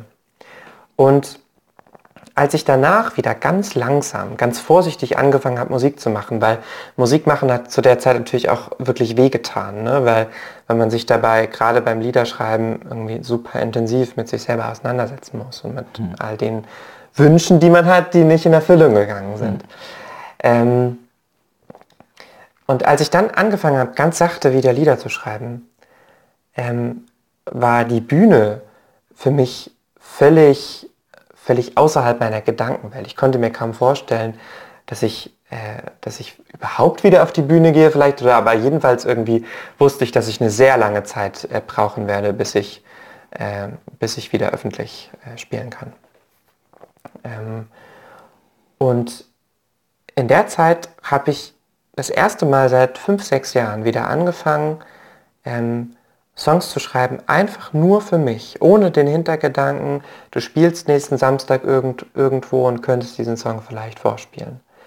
Und das war so heilsam für mich, weil ich in diesem Moment wieder gemerkt habe, warum ich Musik eigentlich mache und ähm, ja, wie sehr das, wie sehr das helfen kann, ähm, dabei Situationen zu verarbeiten. Ich hatte manchmal in den Jahren davor richtig das Gefühl, ich habe von alten Situationen, in denen ich Musik noch, noch sehr ernsthaft betrieben habe, also sehr nah an mir, an mir selbst dran, ähm, ich habe die immer weiter ausgekostet, habe da irgendwie dran gedacht und weil man irgendwie so, ein, so, so, eine gewisse Echtheit in den Liedern braucht, aber es war eben immer nur ein Gedanke, es war ein Erinnern. Es war nicht mehr ein, ich lebe da drin und schreibe gerade ein Lied über das, was, was in mir vorgeht. Und in diesem Moment war es wieder so. Ich habe einfach nur aufgeschrieben, ähm, was in meinem Kopf war und was ich mich niemals getraut hätte, vor, vor irgendjemandem auszusprechen. Weil, wie gesagt, wir leben in dieser Smalltalk-Gesellschaft. Wir wollen das nicht, dass wir, wenn wir uns in, in, in, in diesem Gefühlsspektrum hier unten bewegen, ja, also wenn hier das Normale ist, wenn wir irgendwo hier unten sind, ähm, das wollen wir niemandem zeigen. Aber in Lieder dürfen wir es schreiben, weil dann ist es Kunst. Hm. Und das war ja auch, so habe ich, so habe ich im Grunde angefangen, angefangen Musik zu machen. Deswegen fand ich das so wunderbar am Anfang, weil ich in diesem Moment aus dieser Smalltalk-Schiene, in der wir uns im Alltag immer, immer bewegen, ausbrechen durfte. Hm. Aber sie hat natürlich auch eine, eine Schutzfunktion für den Alltag. Ich finde es jetzt nicht verkehrt, dass wir im Alltag nicht ständig äh, also sowohl, dass Leute von mir nicht erwarten, dass ich da meine ganze Emotionalität irgendwie offenbare, wie dass sie das mir gegenüber tun. Also das finde ich schon für den Alltag völlig okay, dass das so nicht stattfindet. Gut, ich meine, ich stehe natürlich nur als Künstler und als Person sicher auch äh, ähm, gerade dafür, ähm, sehr viele von solchen Emotionen in den Alltag auch reinzupacken. Hm. Ähm, ich, ich verstehe das Argument total. Ähm, ich meine, wir müssen, wir müssen irgendwie vorwärts kommen und wenn wir uns so sehr an unseren Emotionen verlieren, dann kommen wir nicht vorwärts. Dann werden wir vielleicht nicht Chefarzt. Ähm, aber ich habe mich einfach bewusst dazu entschieden. Na, du kommst vielleicht nicht mal lebend über die Straße. Ja, das stimmt. Aber ich habe da schon auch so ein, ich habe ich hab einen, sehr, einen sehr krassen und für sich selbst stehenden Kunstbegriff. Hm.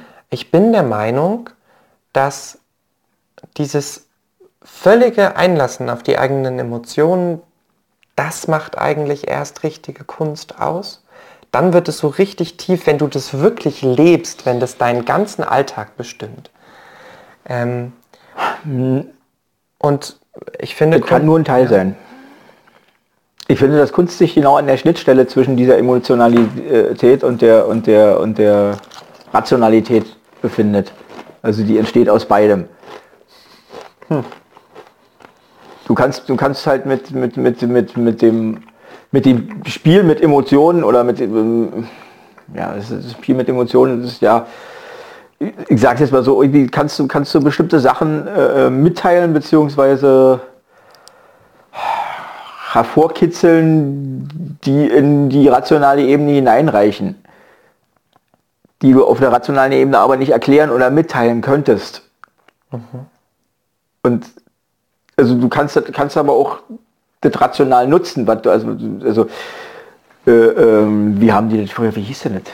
Affektenbüchlein irgendwie bei den, äh, äh wo man äh, bestimmte Minu Phrasen und so weiter hatte, irgendwie bestimmte Emotionen erzeugt. Also man hatte doch quasi andersrum benutzt. Man hatte rationale Vorstellung von einer Emotion, die man irgendwie da einbauen will an bestimmten Stellen und hat es so entsprechend zusammengebaut. Mhm. Beziehungsweise äh, Dichter kennen auch irgendwelche Tricks, wie sie das äh, äh für ihre Schlagertextchen äh, zurechtbasteln und so. Das gibt es in beide Richtungen. Aber ich finde schon die Idee richtig, dass es ein sowohl den Künstler äh, muss sollte getragen sein von von von von einem inneren Ausbruch oder wie auch immer man soll als als auch das, das zumindest ein Teil der Zuschauer müsste möglich sein, das irgendwie für sich irgendwie nachvollziehen oder oder darin zu kommen. Mhm. Aber ohne die, die Rationalität dabei äh, ähm, ist das mir zu viel Zufall. Also es muss, muss noch ein gestaltenden Moment dabei geben. Ich denke schon, dass ich dir da, dass ich dir da im Großen und Ganzen zustimmen würde. Ich glaube, das ist wieder so ein, so ein übliches Phänomen davon, worauf wir den, den Fokus legen. Hm. Ich bin von Natur aus ein sehr rationaler Mensch. Ich meine, ich studiere Mathe. Ähm, natürlich mache ich mir immer Gedanken um, um Lieder und, und darüber, wie ich etwas äh, nach außen auch, auch transportieren kann. Ich muss gerade so ein bisschen schmunzeln, weil mir der äh, Begriff Überkompensation in den Sinn kommt. Das müsste mhm. Freudsch sein, oder? Das weiß ich nicht. oh, du weißt, was damit gemeint ist. Ja, ja. Hm. Oh mein Gott, mal gucken, was jetzt hier. Ja. Oh, wir haben noch Kommentare. Bernhard hat nochmal wohl wahr abgesondert. Keine Ahnung, worauf sich das jetzt bezieht, aber... Ach, Jan, Schön euch zu sehen, besonders dich, Lothar. Ja, ja, ein Hallöchen, ja. das ist ein Freund von mir, der... Okay. Ah, wann habe ich den kennengelernt? 2003 würde ich sagen, weil einmal so ein Kindermusical gemacht, da hat er die Klamotten gemacht. Okay. Und seitdem begegnen wir uns immer mal wieder irgendwie so. Hallo Jan. Hallo unbekannter Jan. wir sind jetzt landet beim Kunstbegriff. Oh Mann, ja. Das ist Kunst, ja. Ja, ja super weites Feld. Ähm, aber ich wollte dir ja gerade sowieso zustimmen. Also, also als Zustimmung, immer, Zustimmung ist hier immer gerne genommen. Widersprechen mache ich dann. ich merk's. Das ist ja ich finde interessant, Menschen sind halt am Ende verschieden. Man, man trifft immer, es gibt so die Ebenen, wo man sich trifft und wo man sich nicht trifft und ist so, wäre so langweilig, wenn das anders wäre. Also diese Idee, dass das immer alles, einer sagt was, alle nicken, was ist denn für ein Gespräch? Ja. Genau. Und, ich, bin so, ich, bin, ich, bin, ich, bin, in unserem Gespräch der, der etwas sagt und du bist der, der nicht nickt. Ach doch, du hast, hast du mir schon widersprochen? Keine Ahnung, müsste ich mir nochmal anhören. Weiß nicht. Doch. Ich habe dir bestimmt widersprochen, aber wenn, wir waren ja bei diesem Thema irgendwie, ähm, wie hast du das genannt? Also irgendwie Lehrer, Sweetheart oder so. Teacher's Pet. Ja, genau, Teacher's Pet. Ähm, ich glaube, ich war in der Schule immer ganz gut da drin zu nicken.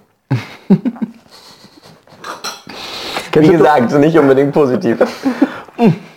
Manchmal ist das, ich glaube, das würde ich jetzt überhaupt nicht bewerten. Ey, wenn man sich nicht dran danach also anbiedern wäre was anderes. Nee, ja, das war, das, das war ich glaube ich auch nicht unbedingt, aber voll egal. Oh, der Tee ist alle. Oh. Siehst du, unsere Sendezeit Ich habe jetzt gar nicht drauf geguckt. 50 neigt Minuten. aber auch dem Ende. 10 Minuten 50 haben wir Minuten, ja. Ähm, ja, Ich kann auch noch einen neuen Tee machen. Also das, oder nee, passt mal, alles gut. Doris Day kennst du aber. Und du kennst das Lied, oder nicht? Nein, Du kennst Doris Day nicht? nein. Das ist oh, Warum? Worum 50er Jahre, 50er, 60er Jahre Filmstar, singender Filmstar, die war eigentlich Tänzerin, hatte irgendwie einen Unfall und konnte deshalb irgendwie als Tänzerin keine Karriere mehr machen und hat dann gesungen und ja, sehr schöne Stimme. Ich mag es also wirklich. Das, äh, so ein bisschen schlagerhaft natürlich, so, so Swing, Swing-Schlager, wie in die Zeit passt. Ich bin ganz schlecht so in, in dem Kennen von alten, von alten Musiken oder überhaupt in so einem über den Tellerrand hinausschauen, ähm, was so Kunst anbelangt. Ich bin da sehr in meiner, in meiner Pop-Sphäre irgendwie drin. Das ist auch nicht gut. Ähm, aber das ist so und das war immer so. Und ich fürchte, das wird doch immer ein bisschen so bleiben. Ich glaube, das liegt auch ein Stück weit daran, dass ich mich halt selber nie so als der totale Musiker verstanden habe und es auch eigentlich nicht bin. Ähm, ich habe immer, immer den Drang gehabt, Kunst zu machen. Ähm, und eben unter Kunst verstehe ich das, was ich eben gesagt habe, so ein ganzheitliches Künstlerleben irgendwie. Ähm, aber ich war nie der begnadete Klavierspieler, ich war auch nie der super begnadete Sänger oder so. Äh, ich finde schon, dass du recht ordentlich, recht souverän Klavier spielst und deine Stimme finde ich. Ich hab also das- ich mag, ich mag total dieses Knackige und vorne und äh, direkte. Danke. Mm, Was mir ein bisschen auf die Nerven geht, dass du ein bisschen deine Stimme gelegentlich so ein bisschen auf niedlich machst. Oder vielleicht kommt mir nur so vor irgendwie. Dass man die Stimme so oft niedlich macht, hm, das versuche ich immer herauszutreiben. Hm. Ist nicht so einfach. versuchen mir, vers versuchen mir auch alle eigentlich immer, immer, immer abzugewöhnen. Ich bin mir... bin mir gar nicht so ganz sicher, woran es liegt, aber ich hatte auch irgendwie in meiner Jugend irgendwie sowas, weiß ich nicht, kindliches, dass ich äh, irgendwie Probleme damit hatte, erwachsen zu werden, sowas. Ähm, und das kommt da, glaube ich, manchmal, manchmal noch durch. Ich glaube, nichts, nichts zeigt so viel über den Charakter einer Person wie, wie die Stimme. Ähm, und ja, sagen immer alle, Moritz, du musst dir halt irgendwie bewusst darüber werden, dass du jetzt ein Mann bist und dass du erwachsen bist. Äh, und da hat so eine kindliche Stimme eigentlich nicht viel verloren. Ähm, Das ist auch eine Ansicht. Also was, was mir nur fällt, äh, oder was, was, was ich unangenehm dran finde, dass das äh, äh, auf mich wirkt wie eine Masche. Und das, äh, äh, also das ist, das, das, ist dann manipulativ und das mag ich. Also manipulativ, manipulativ im negativen Sinne. Also da versucht jemand was zu erzeugen bei mir. Und da kommt so eine leichte Abwehr.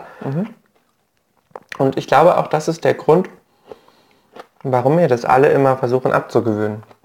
Aber wenn es einfach nur Manipulation wäre, hätte ich es mir längst abgewöhnt. Und ich bin mir ja darüber bewusst, dass es irgendwie nicht gut ankommt. Ähm, ich würde es gerne äh, nicht mehr haben, aber ich krieg's nicht so einfach raus. Gut, aber wenn nicht alle sagen, also man, soll sich auch nicht nervös machen mit, so- mit solchen Sachen. Also, Ja, was heißt, man soll sich nicht nervös machen? Also ich glaube schon, dass eben äh, in so einer Bühnensituation ähm, auch Fehler, die man als Person hat, eben ganz deutlich zum Tragen kommen. Ähm, ich denke, auch in unserem Gespräch werden ähm, Fehler von uns ziemlich, ziemlich äh, deutlich, deutlich gezeigt werden, deutlicher als es im Alltag so, so sichtbar ist.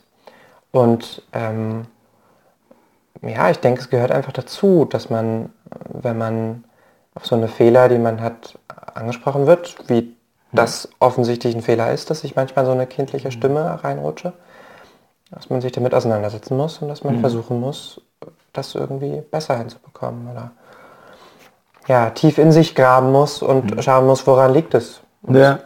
Wobei ich mich fast schon wieder gegen den Begriff Fehler wehren würde. Nicht auf der Bühne, Also, weil das ist was Technisches, wenn du da singst. Wenn du das machst, solltest du in dem Sinne beherrschen, dass es dir zur Verfügung steht und du es aber auch abschalten kannst. Da ist es ein Fehler, wenn du es nicht, wenn du nicht abschalten kannst. Aber was wir hier so von unserer Persönlichkeit offenbaren, mag ich nicht als Fehler klassifizieren. Also wir können im Gespräch kommunikative Fehler machen, dass wir was anderes, also dass wir das nicht erreichen oder mit dem Mittel, was wir, was wir angewandt haben, ja nicht das erreichen können, was wir wollten. Aber ähm, ist das ein Fehler meiner Persönlichkeit? Wenn mir das an der Stelle nicht gelingt, also wissen kann man als Person Fehler haben? Das ist, das ist eine Begrifflichkeit, äh, eine Begriffskombination, die mir irgendwie wie nicht passt. Das ist eine Kategorisierung von, von, von, äh, von Persönlichkeit irgendwie, kann man falsch sein? Solange man lügt eigentlich nicht. Äh, solange man nicht lügt eigentlich nicht, oder? Aber sind wir uns nicht einig, dass Menschen schlechte Eigenschaften haben können?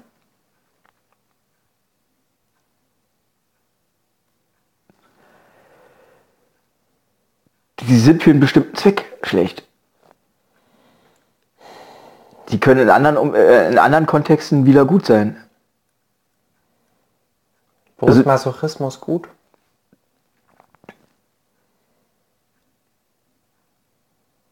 Also, also klar, also, um äh, äh, sportliche Leistungen zu erreichen, mhm. musst du schon einen gewissen Masochismus an den Tag legen. Okay. Der ist dann zwar beschränkt, sicherlich, denke ich mal, der wird ja nicht, der muss ja dann in dem Moment nicht sexuell oder oder also der, muss gar nicht sexuell sein. Ne? Ja, das ist einfach nur, also dass du, dass du auch eine Lustgewinn draus ziehst. Äh, äh einen Schmerz zu haben und den zu überwinden oder so, also an Grenzen zu gehen, an körperliche und einen Schmerzempfinden zu haben, das musst du schon auch mit, glaube ich, schon mit Lust auch wahrnehmen auf einer bestimmten Ebene. Wahrscheinlich musst du dir auch irgendwann bewusst werden, dass das so ist und damit umgehen lernen. Sonst hast du wahrscheinlich auch ein Problem wieder.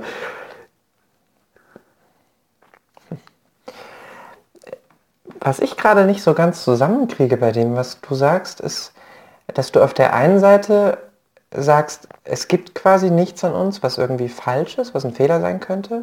Auf der anderen Seite haben wir am Anfang vom Gespräch über Sexualmoral gesprochen. Mhm.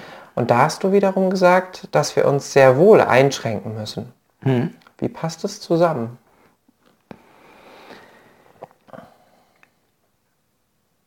Das ist wie gesagt äh, die Frage, in welchem äh, Zusammenhang du welche Eigenschaften darstellst. Oder, oder also Nimm mal, nimm mal denn irgendwie so eine Regel wie äh, fick nicht jeden. Mhm. Das gibt Umstände, in denen ist das vernünftig. Das sind nicht die Umstände, unter denen wir leben, aber äh, wenn nur bloß ein halbes Dutzend Menschen auf der Erde ist, wäre das vernünftig. Ja, aber also das ist jetzt eine Extremsituation, das ist aber auch ein blödes Beispiel irgendwie. Aber, aber, wenn wir, aber wenn wir in unserer Gesellschaft sind, dann ist doch ein Player sein und, und äh, die anderen Leute nur verarschen irgendwie eine schlechte Eigenschaft, oder? Das empfinden wir so, wenn wir davon negativ betroffen sind, aber für die Person hat es offensichtlich Vorteile. Ja, und, die, okay, und, und okay, wir, und wir mhm. profitieren davon irgendwie, irgendwie durchaus auch, dass es so eine Person gibt, weil die bestimmte Sachen erreichen, die wir nicht erreichen würden. Was denn? Er kriegt dir so eine Typen an wie äh, Elon Musk. Mhm er ist garantiert jemand, der nicht sehr viel Rücksicht nimmt. Das ist so mein Eindruck von seiner Person. Vielleicht tue ich ihm Unrecht, aber nehmen wir das jetzt einfach mal irgendwie so behaupten. Er, wird, er könnte diese Sachen, die er da macht, äh, äh nicht erreichen. Irgendwie mit seinem Space-Programm und äh, äh, viele andere Sachen, die... Der macht ja einen Haufen Kram. Das ist ja, er macht ja nicht bloß die Elektroautos und das ist wahrscheinlich... Äh, also, der treibt Entwicklungen voran, die von denen ich zumindest glaube, dass sie äh, äh, uns als Menschheit durchaus auch nutzen. Er macht bestimmt auch noch Sachen, die uns schaden. Mhm.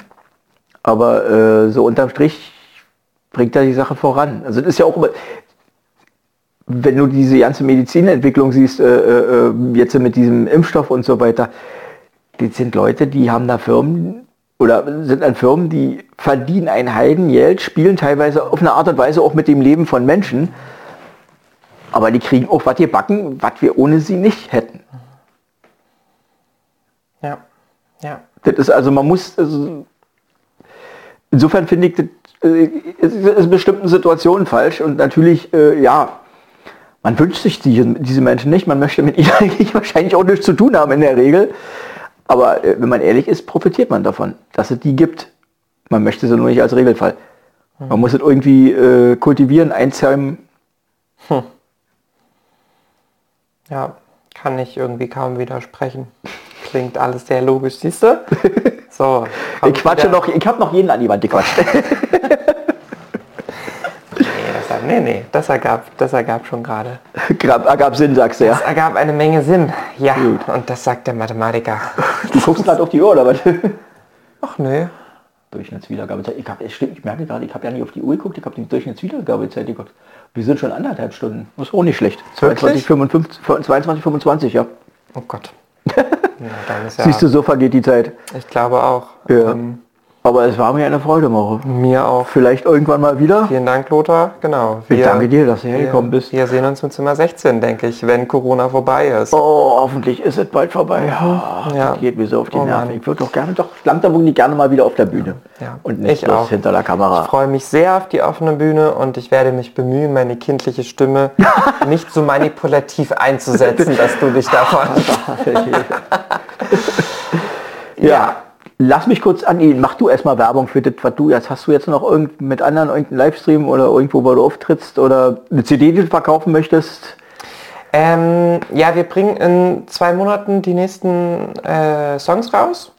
Ähm, wenn man das erleben möchte, dann einfach mir auf YouTube oder irgendwo folgen. Ähm, ja, jetzt, jetzt geht das Licht daraus, es ist vorbei. Ähm, meine Webseite ist www.more-musik.de. Das steht auch ähm, im YouTube-Video verlinkt und äh, von da aus kommt man überall hin, wo man sein möchte und ähm, man kann mir natürlich gerne folgen. Genau. Hattest du einen YouTube-Kanal? Hat ihr den auch verlinkt? Ich habe einen YouTube-Kanal, ich bin auch auf Spotify, ähm, ja. Facebook, Instagram, äh, Twitter habe ich nicht, aber sonst ist alles vorhanden. Gut, also liked Morre, liked mich. Äh, wir sehen uns wieder am 15.03. haben wir die offene Liederbühne auf dem Zimmer 16 Kanal und mit Lothar ganz da bin ich am 24.03. beim Frank Oberhof, der die äh, Leipziger Liedertour irgendwie organisiert und da auch mitspielt. Ein Tausendsasser und Macher und überhaupt. Also lohnt sich den Mann auch zu hören. Ich hoffe, ihr hattet heute Spaß. Macht's gut. Wir machen jetzt hier Schluss, machen wir. Machen wir, wenn ich das hinkriege.